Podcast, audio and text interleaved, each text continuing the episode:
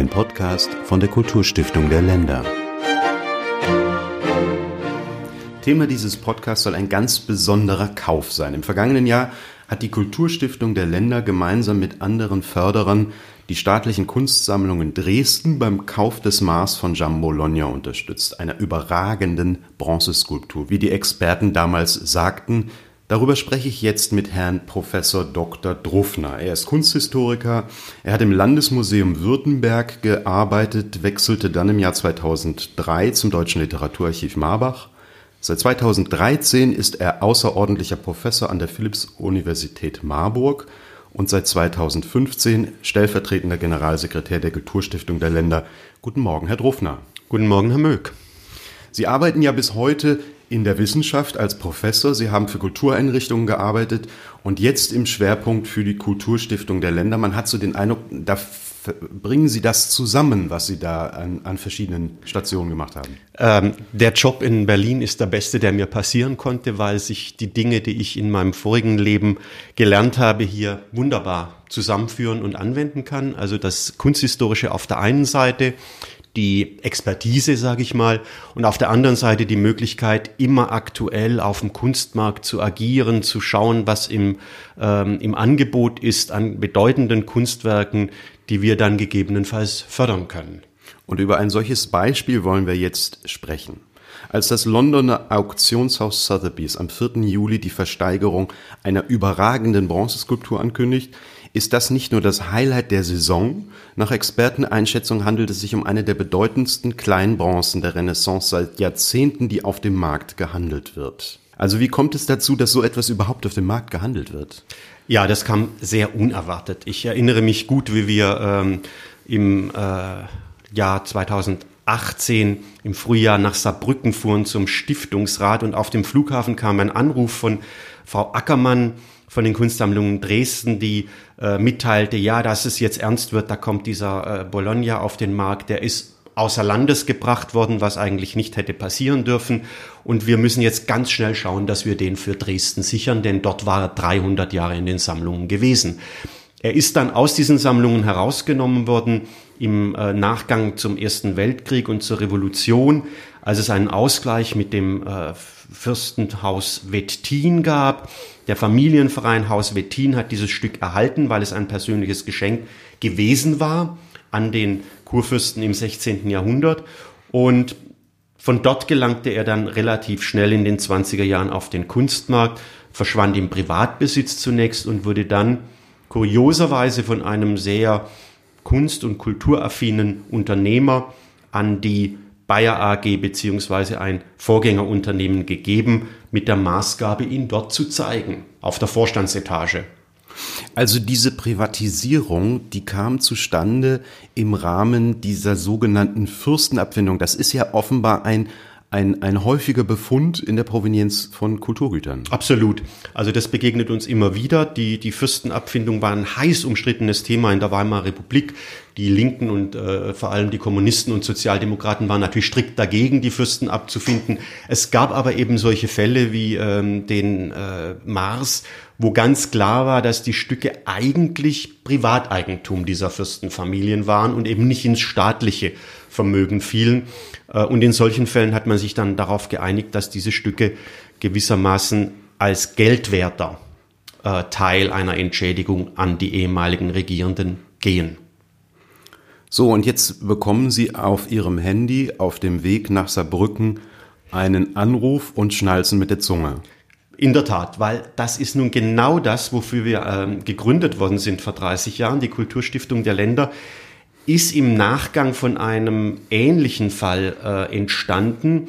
Und zwar gab es in den 80er Jahren einen aufsehenerregenden äh, Auktionstermin wiederum in London, als das Evangeliar Heinrichs des Löwen versteigert werden sollte. Ganz vergleichbarer Fall. Es stand außer Frage, dass das Stück wertvolles, national wertvolles Kulturgut ist und in eine deutsche Sammlung gehört. Und damals fiel es richtig schwer, diese hohe Summe, die äh, aufgerufen wurde, zusammenzubringen, weil es noch kein Instrument gab, das diese äh, Sammelaktion gewissermaßen koordinieren konnte. Und aufgrund dieser Schwierigkeiten, es ist schließlich und endlich gelungen, dieses Evangeliar zu sichern, aber aufgrund der Schwierigkeiten und der großen Initiative von damaligen äh, deutschen Bankchef Hermann Josef Abs, der ganz maßgeblich die Politik da ins Boot geholt hat, äh, gab es eine parlamentarische Anfrage mit dem Ziel, doch vielleicht eine Kulturstiftung zu gründen, die für solche Fälle als schnelles Beiboot agieren kann. Das ist die Kulturstiftung der Länder und genau in solchen Situationen sind wir dann auch zum Handeln aufgerufen. Und, und dieses schnelle Beiboot ist ja deswegen schnell, weil es ein großes Netzwerk hat an Gutachtern, ein großes Netzwerk an Händlern, mit denen man umgeht, ein Netzwerk auch an Mitförderern. Das ist jetzt eine Maschinerie, die Sie dann im Nachgang dieses Anrufs in Gang gesetzt haben? Genau so ist es. Also es waren natürlich auch schon andere Stiftungen von Frau Ackermann angesprochen worden. Unsere Partnerstiftung kann man schon sagen, Ernst von Siemens äh, war mit im Boot. Aber das Wichtige, das die Kulturstiftung einbringt, ist nicht nur das Geld. Wir bringen ja in gewisser Weise nur einen ähm, im Gesamtvolumen gesehen eher bescheidenen Teil mit, aber wir bringen sehr viel Expertise und ein Verfahren mit, das andere Förderer davon überzeugt, dass Provenienz, Preisfestsetzung, ähm, der wissenschaftliche und ästhetische Wert eines Stücks außer jeder Frage steht. Und das stärkt natürlich die Position und die Schnelligkeit, die wir dadurch äh, bekommen. Wie, wie muss man sich das jetzt vorstellen? Gibt es da so eine Art Abfolge? Es gibt erst ein, zwei Gutachten und wie geht das dann weiter? Ähm, also im speziellen Fall des Mars war es ja so, der sollte ja versteigert werden in London. Das war ähm, das große Problem. Sie haben dann einfach einen Termindruck. Da steht ein Auktionsdatum fest London war ähm, plakatiert mit dem Dresdner Mars. Das war ein Highlight der, der Saisonversteigerung, äh, der Auktionssaison. Und da ist man natürlich dann wirklich richtig unter Druck und muss versuchen, ganz schnell zu agieren. Das gelingt meistens und das gelingt in so einem Fall erst recht, weil da natürlich auch die Gutachter äh, in der Tat sehen, dass das was ganz Besonderes ist und man unbedingt im Schulterschluss agieren muss.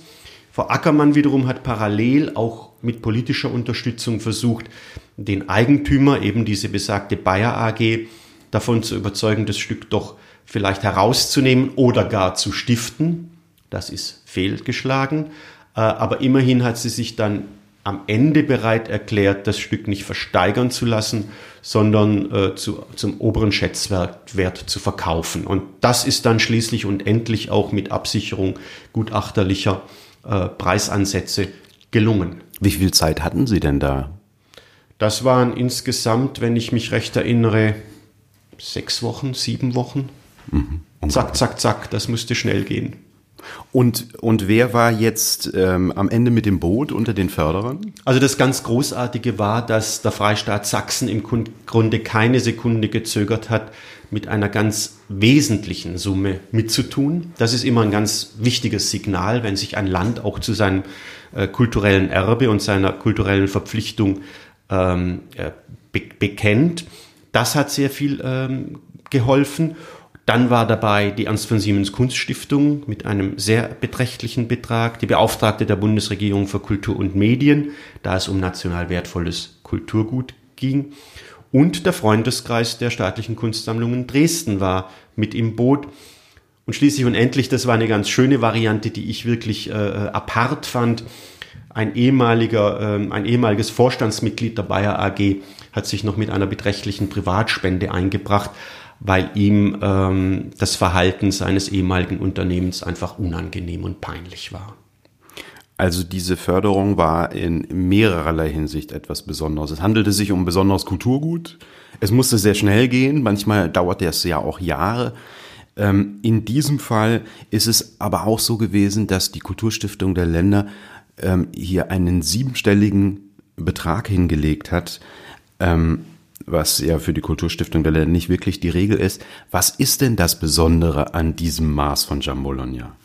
Also es ist in der Tat so, dass wir da äh, tief ins Stiftungssäckel gegriffen haben, einfach aufgrund der Tatsache, dass ein Stück, das von einem der bedeutendsten Renaissance-Künstler Italiens, einem zugewanderten Flamen, im 16. Jahrhundert geschaffen wurde, von ihm selbst persönlich dem Kurfürsten von Sachsen geschenkt wurde zu dessen Regierungsantritt, äh, und dann sofort als ganz bedeutendes Werk in die Dresdner Kunstsammlung gelangte, dort 300 Jahre war und eben dann durch die Fürstenentschädigung äh, verlustig ging, so ein Stück wieder zurückzuführen in den angestammten Sammlungskontext. Das war ganz, ganz klar ähm, ein Zeichen, die Provenienz ist so eindeutig und astrein, das Stück muss wieder dahin, wofür es geschaffen wurde, nämlich für diesen Kontext äh, in Dresden. Die Bedeutung, das ist eine ganz witzige äh, ähm, äh, Komponente, die Bedeutung dieses Stücks war in der Zeit selbst schon so groß, dass der Sohn des Kurfürsten, der es geschenkt bekam, bei seiner Hochzeitsgesellschaft mit einem großen Schauessen, einem äh, reich gedeckter Tafel, ähm, in Konfekt hat nachbilden lassen. Diese Figur stand also auf dem Hochzeitsbuffet gewissermaßen in Torgau äh, man wollte nicht das Original aus Dresden zu dieser Hochzeit bringen, aber man hat es als Zuckerbäckerei nachgebildet und das zeigt natürlich, wie auch Anfang des 17. Jahrhunderts dieser Künstler noch im Kurs stand. Wir haben ja gerade die Diskussion erlebt im Zusammenhang mit, der, mit dem Brand der Kathedrale von Notre Dame, wo große Förderer kritisiert wurden dafür, dass sie offenbar in diesem Fall der Förderung dieser Kathedrale äh, Geld locker machen, wo, wo sie an anderer Stelle eben nicht fördern. Jetzt stellt sich die Frage, warum wird hier aus Steuermitteln, aus Steuermitteln ein, ein, eine Bronzeskulptur, die ja gerade mal etwas über 40 Zentimeter hoch ist, warum wird die gefördert? Welche gesellschaftspolitische Bedeutung hat denn sowas überhaupt? Das ist eine gute Frage, die lässt sich aber auch gut beantworten, gerade im Rückgriff auf das, was in äh, Paris passiert ist. Ähm, Paris hat uns bei aller Tragik doch auch gezeigt, wie tief so eine Wunde des Verlusts eines wichtigen Kulturdenkmals gehen kann. Ähm, all das, was mit dem Begriff kulturelle Identifikation äh, zusammenhängt, ist da nochmal ganz deutlich aufgebrochen. Notre Dame war Paris, das war ein Symbol, das war das Gebäude neben dem Eiffelturm, das man mit der Stadt verband. Und die kulturelle Identität von Paris war ganz eng mit Notre Dame verbunden, ist es auch weiterhin. Ähm, deshalb fiel es auch so leicht, denke ich, äh, an diese enormen Summen der reichsten Familien Frankreichs zu gelangen, ähm, die ja wohlgemerkt auf ihre Steuerbegünstigungen verzichtet haben, um da nicht noch ähm, mehr Unbill zu verursachen. Ähm, ähnlich war es wohl auch in, im Falle des Mars. Da wurde auch vom Freistaat erkannt, dieses Stück ist wirklich das, was wir identifikationsstiftend nennen für die kulturelle Region Sachsens, Dresdens, der Dresdner Sammlungen. Ähm, und da lässt sich dann in der Tat relativ schnell Konsens herstellen dass die ästhetische Bedeutung, aber eben auch die gesellschaftspolitische Bedeutung zusammenfallen. Das Stück wird, und das war eine hervorragende Idee von Frau Ackermann und ihren äh, Mitarbeiterinnen und Mitarbeitern, ähm, als Zeichen einer gelungenen Heimbringung jetzt an mehreren Stationen in äh, Sachsen gezeigt.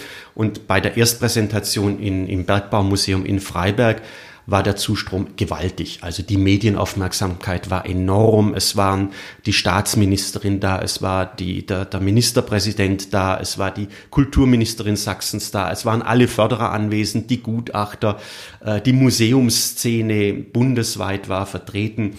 Also man hat gemerkt, dass so ein, ein teurer Kunstkauf ähm, doch noch durch sein symbolisches Kapital weit mehr beinhaltet als nur diesen schnöden Mammon, der dafür floss. Man hat so ein bisschen den Eindruck, also auch wegen dieses Presseaufschlags, den der hatte, dieser, dieser Mars von Jamolone, der könnte so ein richtiger Star werden in Sachsen, der auch für die Kulturtourismusindustrie ja durchaus bedeutsam werden kann. Und die Plakatierung in London, die kann ich mir in Dresden vorstellen im Dezember. Absolut, das wird kommen und äh, es ist in der Tat so, dass, dass für die Sammlung dort einen einen eminenten Zuwachs bedeutet. Es gab immer schon ähm, Giambologna-Figuren. Drei wurden von einem Medici-Großherzog an den Kurfürsten äh, im 16. Jahrhundert geschenkt. Und der vierte war eben die Beipackung von äh, Giambologna selbst. Und gerade, dass gerade die durch die Entschädigung dann verloren ging, war signifikant und ist jetzt natürlich umso schöner. Denn, das muss man jetzt aus kunsthistorischer Sicht dazu sagen, dadurch, dass Giambologna selbst dieses Stück gewidmet hat, kann man mit hundertprozentiger Sicherheit davon ausgehen, es ist von seiner eigenen Hand gegossen worden, sonst hätte er sich nicht getraut, das als Fürstengeschenk zu deklarieren. Und es ist damit tatsächlich der einzige Guss dieses Stücks, der zu Lebzeiten Giambolognas gesichert ist. Also es ist auch, ähm, Kleinbronzen sind immer Serienprodukte, muss man wissen. Da gibt es eine bestimmte Auflage, die können auch nachgegossen werden. Und je näher diese ähm, Güsse am Künstler sind, dass er sie selbst gemacht hat oder durch einen engen Mitarbeiter hat machen lassen, umso wertvoller sind sie. Und es gibt natürlich nichts Wertvolleres als ein Stück, das der Künstler selbst gegossen hat und dann auch noch selbst dediziert. Und das ist beim Mars der Fall. Einer der Mitförderer hat das ähm, äh, ganz schön auch nochmal in Worte gefasst, dass es genau der Punkt war, der die äh, gesamte Förderriege zusammenschweißte, Mars macht mobil und das hat wirklich, das hat Sinn in diesem, in diesem Fall. Mars hat mobil gemacht und ähm, hat in ganz kurzer Zeit diesen Kauf ähm, überhaupt erst realisierbar werden lassen. Mobil ist das Stichwort. Jetzt ist er gerade der Mars unterwegs durch Sachsen auf einer Welcome Home Tour. Wann kann man ihn denn wieder in Dresden gucken? Er wird im Dezember 2019 in der wiedereröffneten Gemäldegalerie der Alten Meister im Semperbau in Dresden zu sehen sein. Ähm, das ist natürlich ein Großereignis und passt auch deshalb sehr gut ähm, in den Dresdner Kontext, weil im Herbst dort auch die kurfürstlichen Appartements wieder eröffnet werden im Schloss. Also ein wunderbares Ensemble von großen äh, Tagen, großen Daten, die die Bedeutung, Dresden wirklich als Kunstzentrum im 16. Jahrhundert und weit darüber hinaus besaß, zum Ausdruck bringt. Das war unser Thema, der Mars von Jambologna. Am Mikrofon war Hans-Georg Möck. Ich danke für das Gespräch. Wiederum ohne äh, zu verzichten auf den Hinweis, die Kulturstiftung der Länder finden Sie auch auf Facebook, auf Twitter, auf Instagram und auf YouTube. Und Ihnen danke ich für das Gespräch, lieber Herr Truffner. My pleasure. Danke.